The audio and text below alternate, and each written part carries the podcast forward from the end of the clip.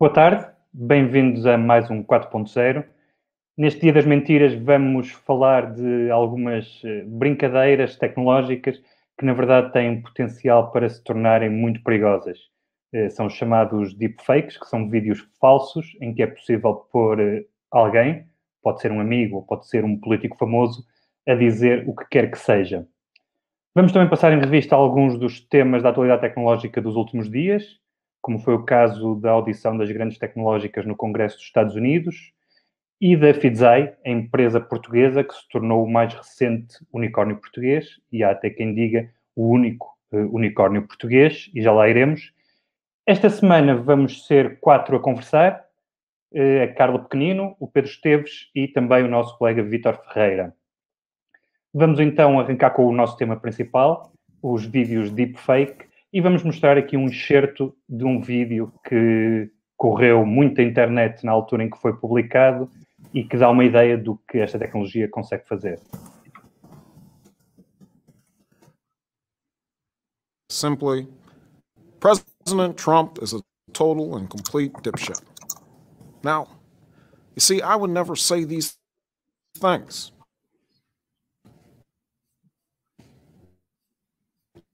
At least not in a public address. But someone else, this is a dangerous time.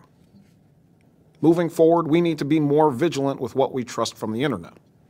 It's a time when we need to rely on trusted news.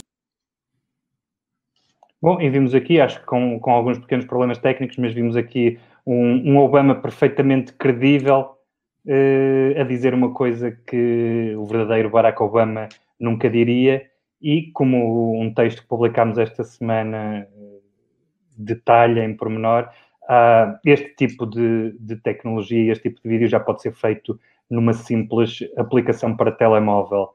Uh, quais de vocês se juntam a mim na, numa grande preocupação com, com este género de tecnologia e com o proliferar desta, desta nova, ainda relativamente recente, uh, forma de, de desinformação, como se já se não bastasse todas as outras?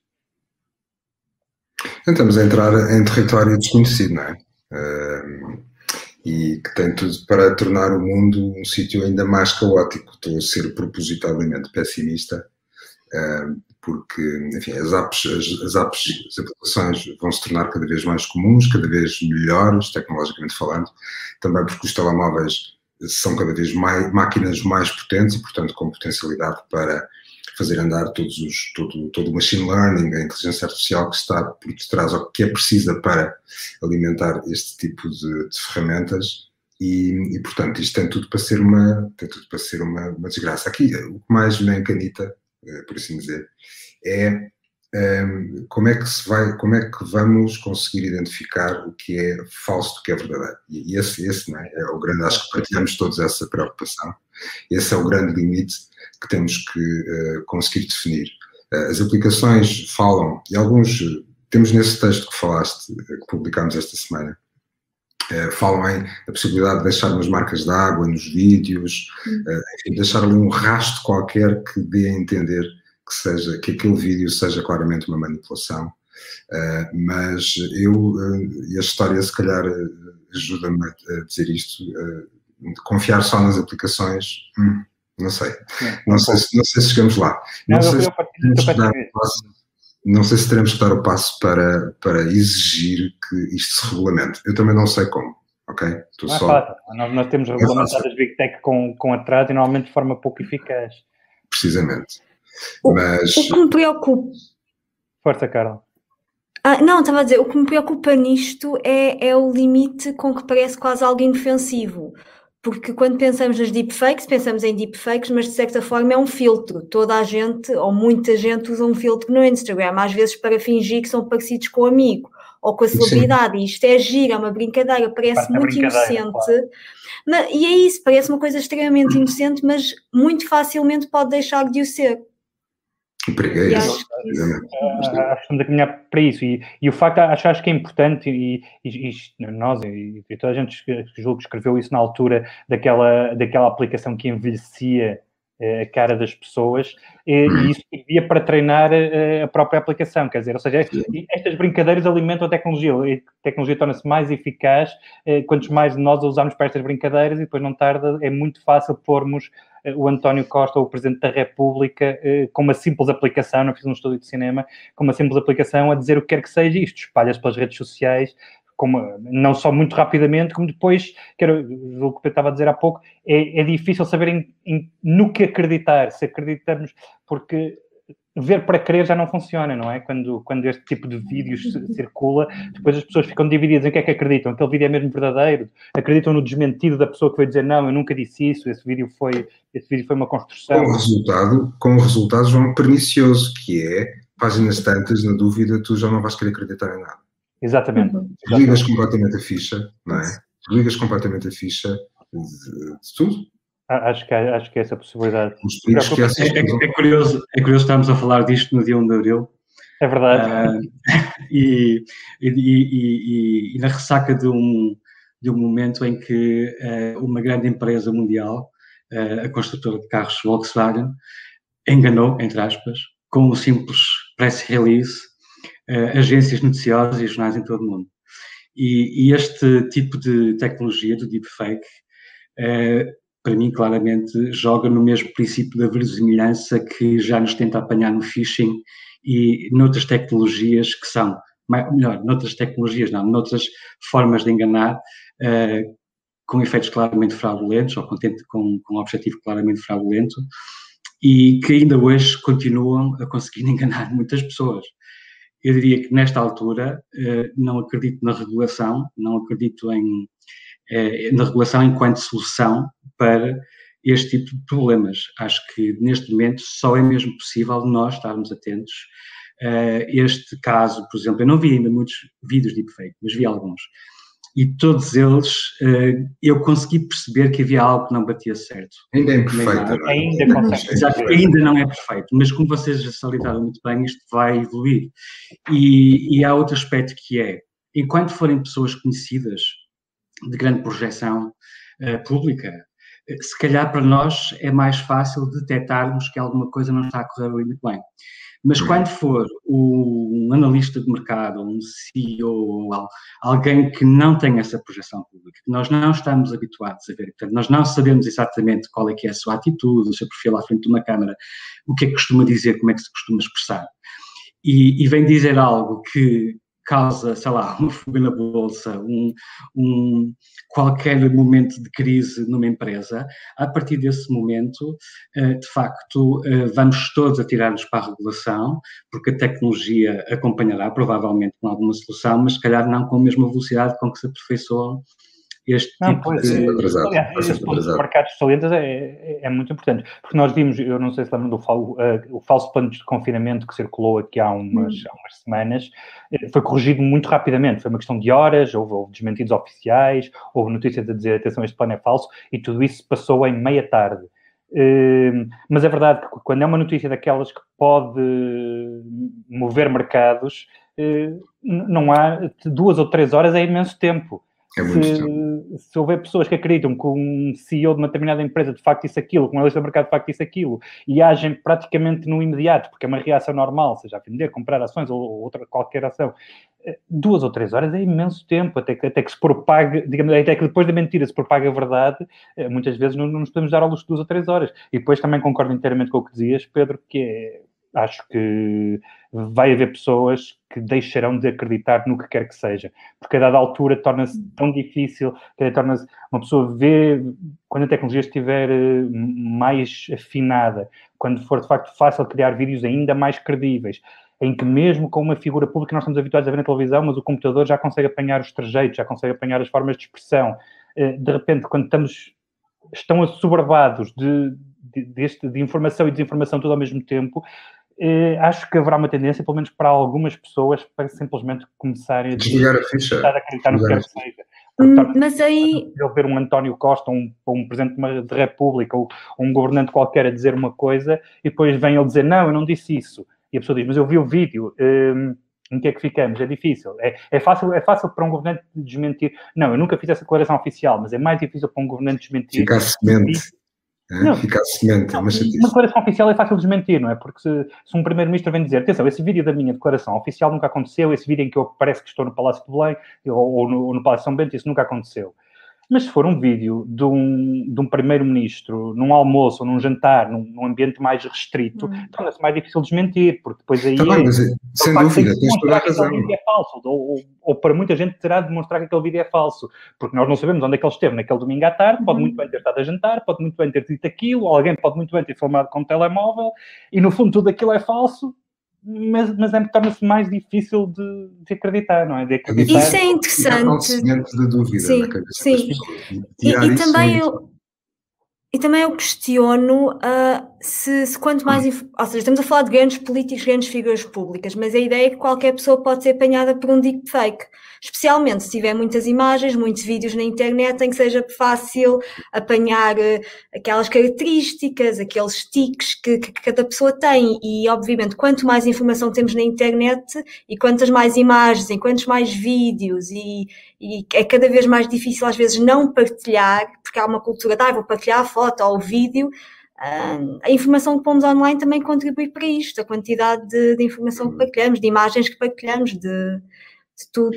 Hum. Ou seja, muito facilmente a nossa vida pessoal também se pode estar em risco, não é? Podemos ser alvos de tentativas criminosas de... Porque o António Costa tem hipótese de se defender, não é? Porque é, é o Primeiro-Ministro. E estamos só aqui, evidentemente, a dar um exemplo para falar de, das pessoas, pessoas que aparecem todos os dias na televisão. Mas, mas a Carla, ou eu, ou uma outra pessoa qualquer, uma pessoa pode ser apanhada, se, se fôssemos, não somos, mas se fôssemos daquelas pessoas eh, cuja nossa pegada digital eh, fosse uma coisa vasta e que fosse fácil, e alguém nos quisesse tramar, para usar a linguagem uhum. Uhum. Quer dizer, como é que tu te defendes? É uma chatice, não é? É, é, é pegar tudo, tirar é, tudo da internet. a sua palavra contra o vídeo. O que, é, o que não, é, não é fácil. É e é tal semente venenosa e poderosa que se mete na cabeça das pessoas e tirar de lá uma chatice. Não se consegue. Não é? uh, e, e, pronto, já para não falar, evidentemente, de, da pornografia, não é? Do uso indevido, aliás. Sim, esse é um, é um, dos, um dos problemas dos deepfakes. Sim. Precisamente. E isto, isto, isto, faz a ponto, isto faz a ponto também com, enfim, isto é um bocadinho utópico, admito, mas epá, é a educação, não é? A educação das pessoas, a educação das famílias, a sensibilização das pessoas para o problema, o, o papel que os órgãos de, de comunicação social também têm que ter para ajudar as pessoas a compreender que isto é uma realidade perigosa. Cabe-nos a nós também, não é? Como jornalistas e como meios de comunicação, eh, conseguir passar e esclarecer, essa, eh, esclarecer isto. Porque, de facto, um, ehm, eu também concordo com o Vitor, regulamentar isto é uma chatice, aliás, isto, isto cola depois com, com, com, o assunto que vem a seguir, não é? Estas empresas tornam-se gigantes, tornam-se poderosas, é um inferno, nunca mais se consegue tirar o nó disto.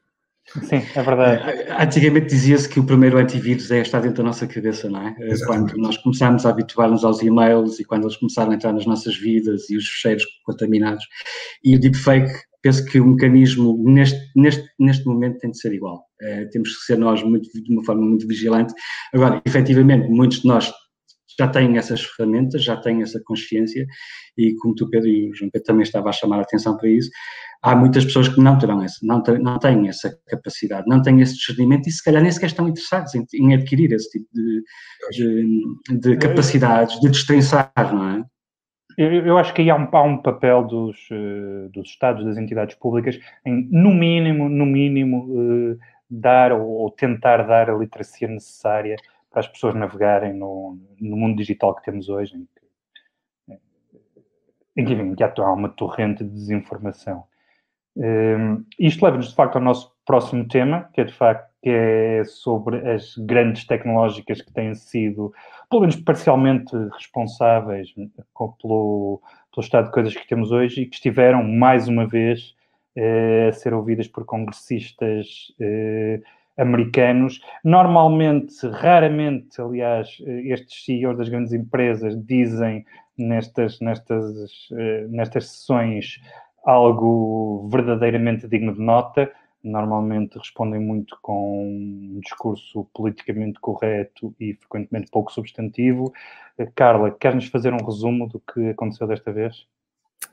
Sim, o, desta vez foi o, o, o, líder, o representante do Facebook, da Google e do Twitter, foram novamente falar com congressistas norte-americanos. A, a, conversa foi transmitida em direto no YouTube e, e sim, mas, mas em parte esta, estas respostas pouco substanciais também são uh, em parte culpa das perguntas, porque para quem já assistiu a estas sessões Uh, são completamente dominadas por longos monólogos dos congressistas, em que se apresentam, falam de todos os males das redes sociais e têm um discurso muito eloquente e no final dizem, ok, CEO do Twitter, sim ou não, qual é que é a sua resposta?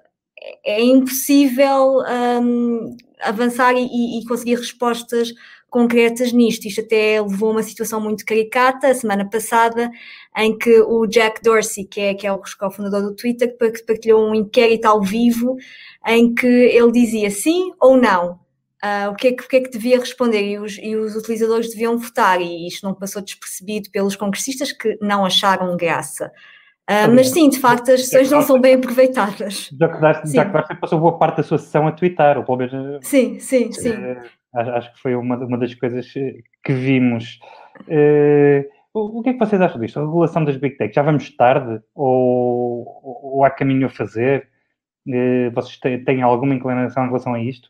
Eh, enfim, porque isto, o, sistema regulatório tem-se arrastado nos últimos anos, hum. desde sobretudo o escândalo nunca será. analítica. Tarde nunca será, e penso que uh, uh, vão começar muito provavelmente pela fiscalidade, porque isso é algo que interessa aos Estados, certo. porque engorda os orçamentos estatais e, portanto, garante receitas. Uh, mas, enfim, nós vemos pela, pelos relatórios de todos os trimestres e todos os anos que, eh, por mais alto que seja o nível de imposto, haverá sempre um limite e mesmo que se atinja esse limite, estas plataformas conseguem gerar tanto e tanto, tanto dinheiro, porque a escala é tão grande que provavelmente não vão perder o sono por causa disso.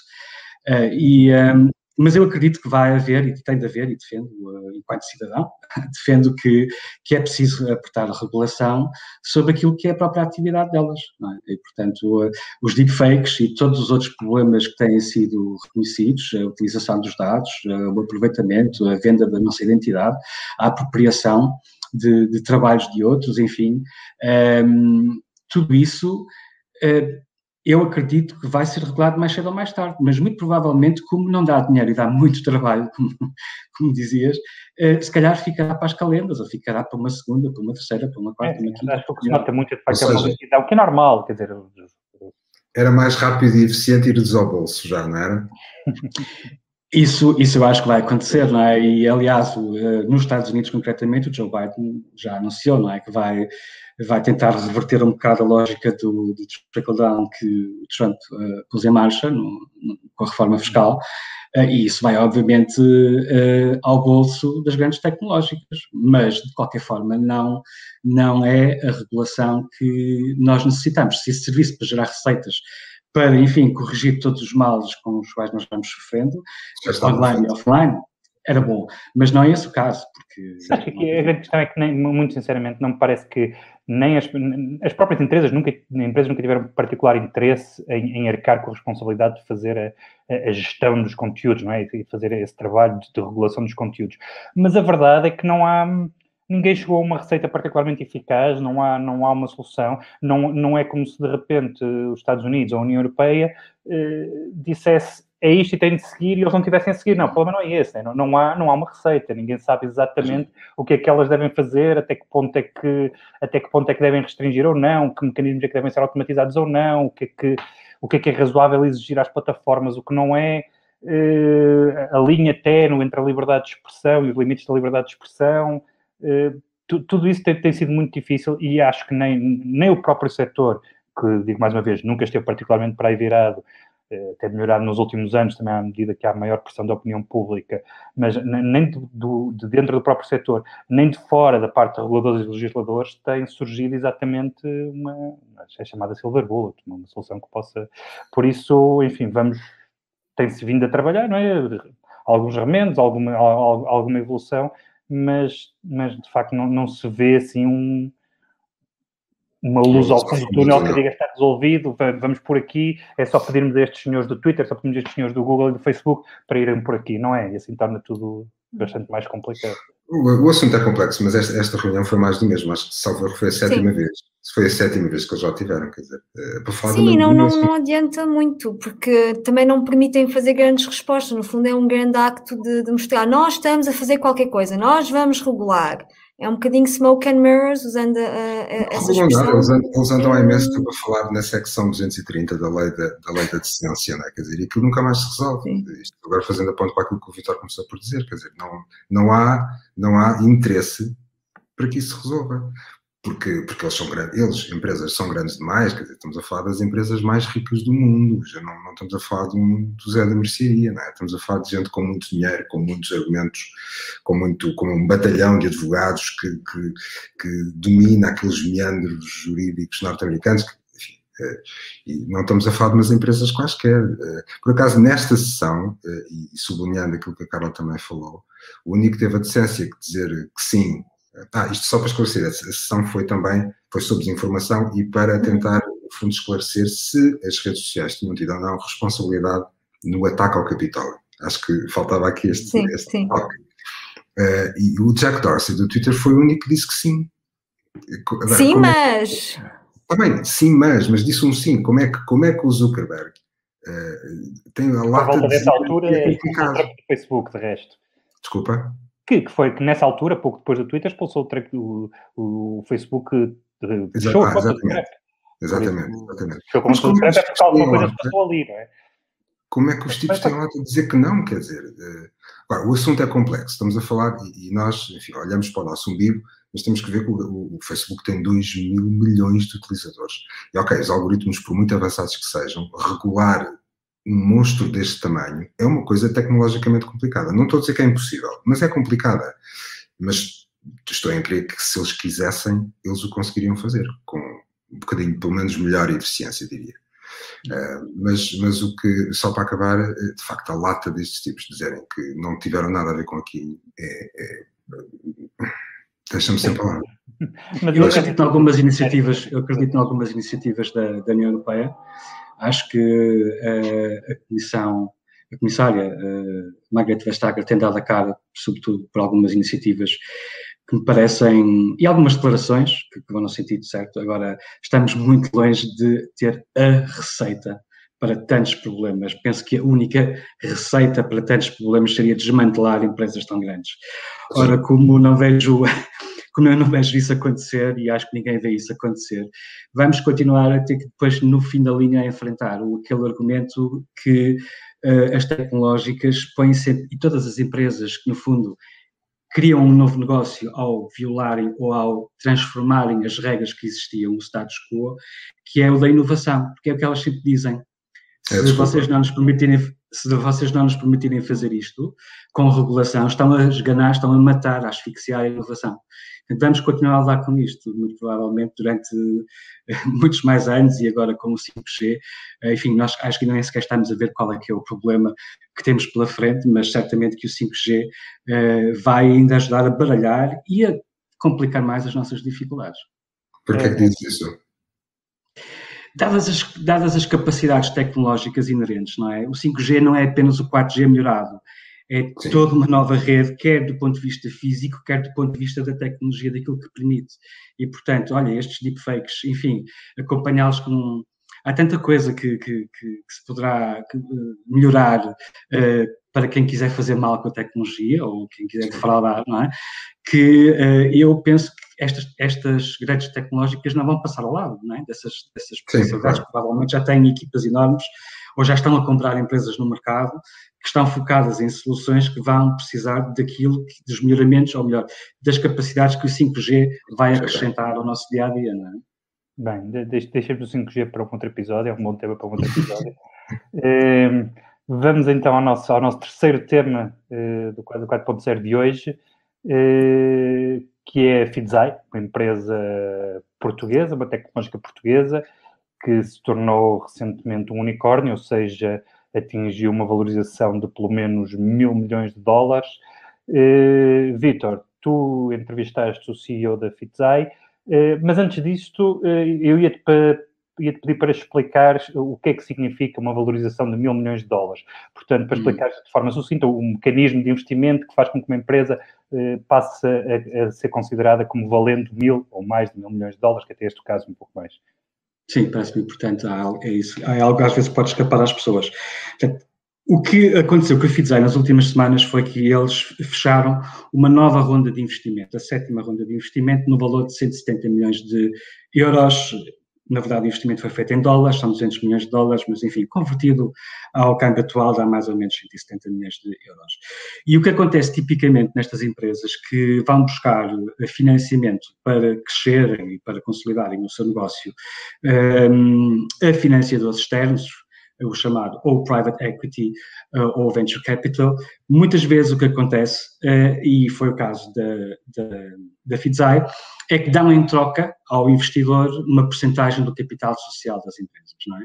E, portanto, quando nós não sabemos, regras geral, eles não dizem quanto, qual é a porcentagem do capital que venderam, ou apenas o que nós sabemos é que uh, os mais recentes investidores, com os 170 milhões de euros entregues à empresa, compraram X% de capital, que significa que se aqueles X% valem 170 milhões, 100% valem mais do que mil milhões de dólares.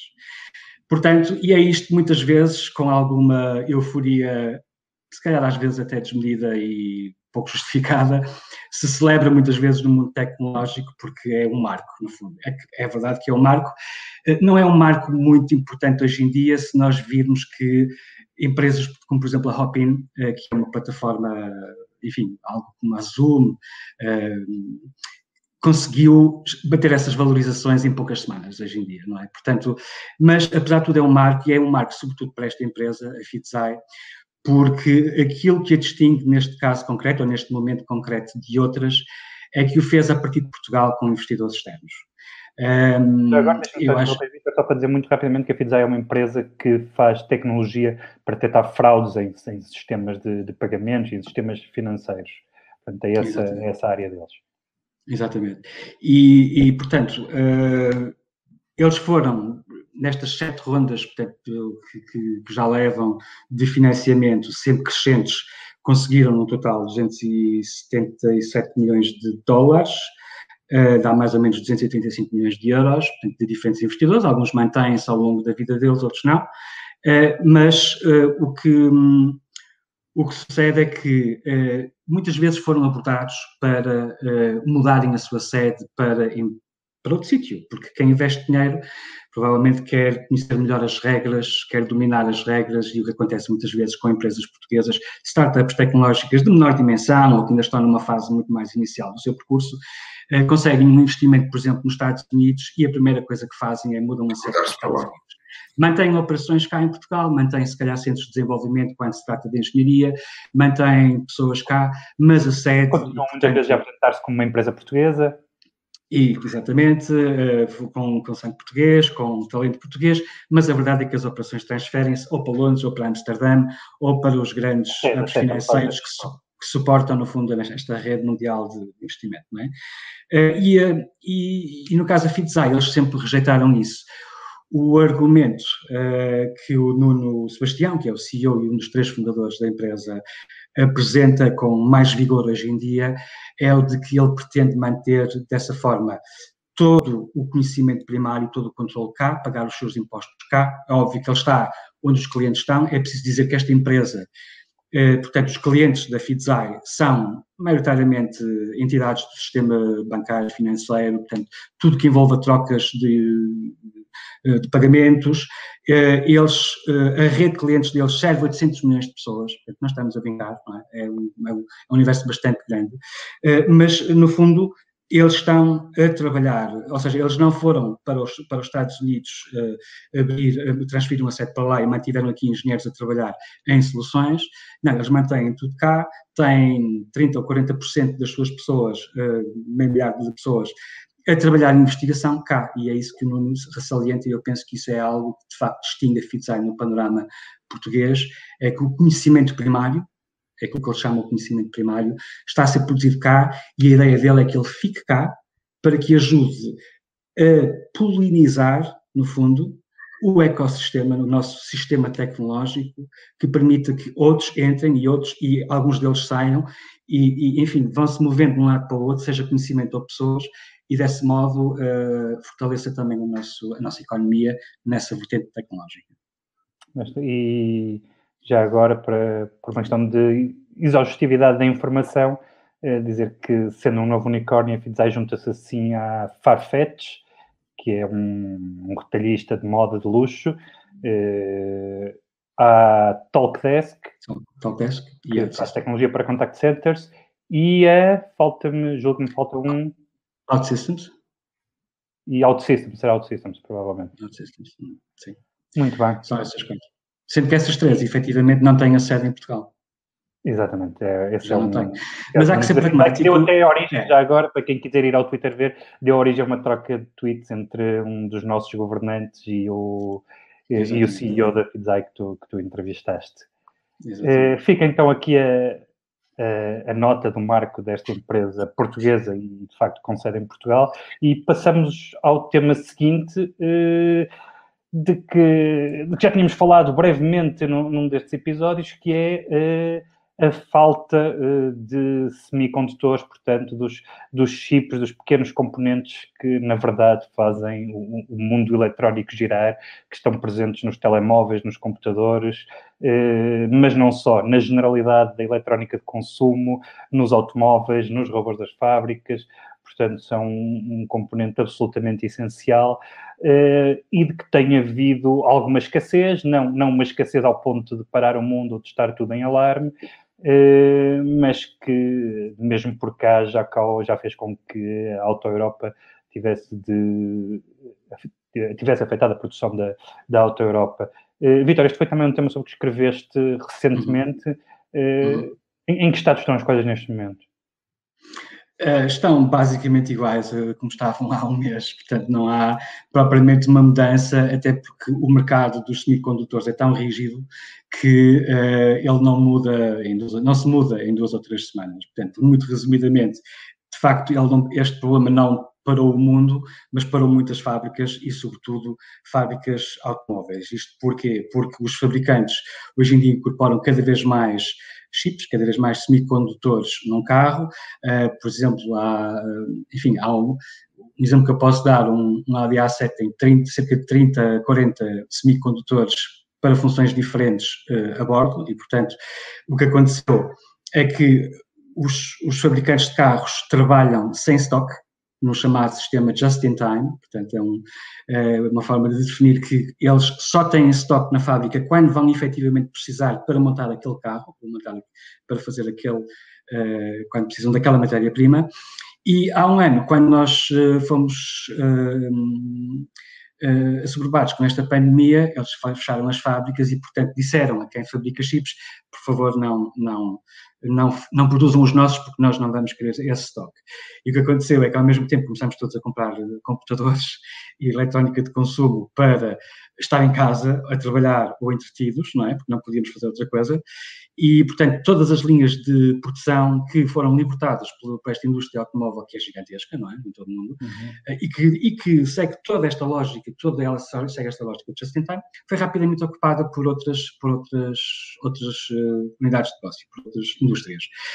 E quando a indústria do automóvel quis voltar, uh, não tinha espaço. O que é que acontece? Como eu disse no início, esta indústria é muito rígida, ela é dominada basicamente pela Ásia.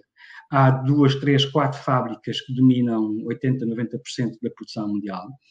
Um, e, portanto, a Europa não é nem de longe nem de perto uh, autossuficiente em matéria de semicondutores, tem um, um objetivo, que é duplicar a sua capacidade produtiva nos, uh, nos próximos uh, nove anos, Uh, mas e mesmo assim, se eu conseguir, e já é a segunda vez que tenho este objetivo, só produzirá 20% daquilo que, que, que, o mundo Sim. todo produz, não, daquilo que o mundo todo produz, portanto 20% da cota mundial. Os Estados Unidos uh, deixar, são os maiores desenhadores de chips, ou seja, são aqueles que mais chips, mais semicondutores desenham e concebem, mas eles externalizaram, eles entregaram, deixaram de fabricar, desinvestiram nessa componente. Provavelmente as empresas de chips mais conhecidas, ou pelo menos mais conhecidas do, no mercado ocidental, são, são americanas. Estamos a falar da Intel. São aquelas que mais vendem.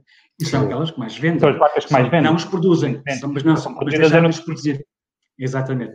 E, portanto, nas últimas duas semanas, a única coisa que mudou efetivamente foi mais algumas fábricas de carros fecharam. Uh, se calhar uma outra pessoa ficou mais tempo à espera de um portátil, uh, porque esta história no canal do Suez também pode ter, pode ter causado algum problema que não se vai sentir agora, mas vai se sentir daqui a duas semanas, ou daqui a três, ou daqui a quatro, uh, porque, enfim, o tempo de entrega é sempre mais, mais longo no prazo. Mas, um, e a outra coisa que eu acho que é relevante, apesar de tudo, mas não vai produzir efeitos no imediato, é o anúncio nos Estados Unidos de fábricas concorrentes à Ásia. Portanto, o Joe Biden uh, e o Congresso norte-americano no ano passado e agora a administração Biden já despertaram para a falta de resiliência da indústria norte-americana nesta matéria. O, também Donald Trump já tinha falado desse assunto, ou seja, certo, sim. As primeiras decisões começaram a ir.